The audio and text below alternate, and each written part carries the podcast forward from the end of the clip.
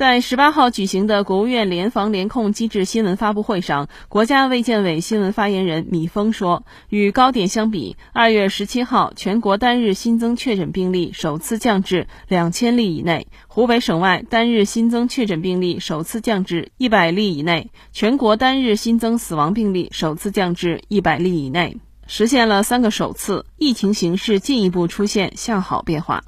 国家卫健委新闻发言人米峰说。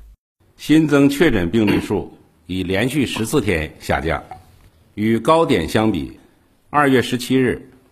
全国单日新增确诊病例首次降至两千例以内，湖北省外单日新增确诊病例首次降至一百例以内，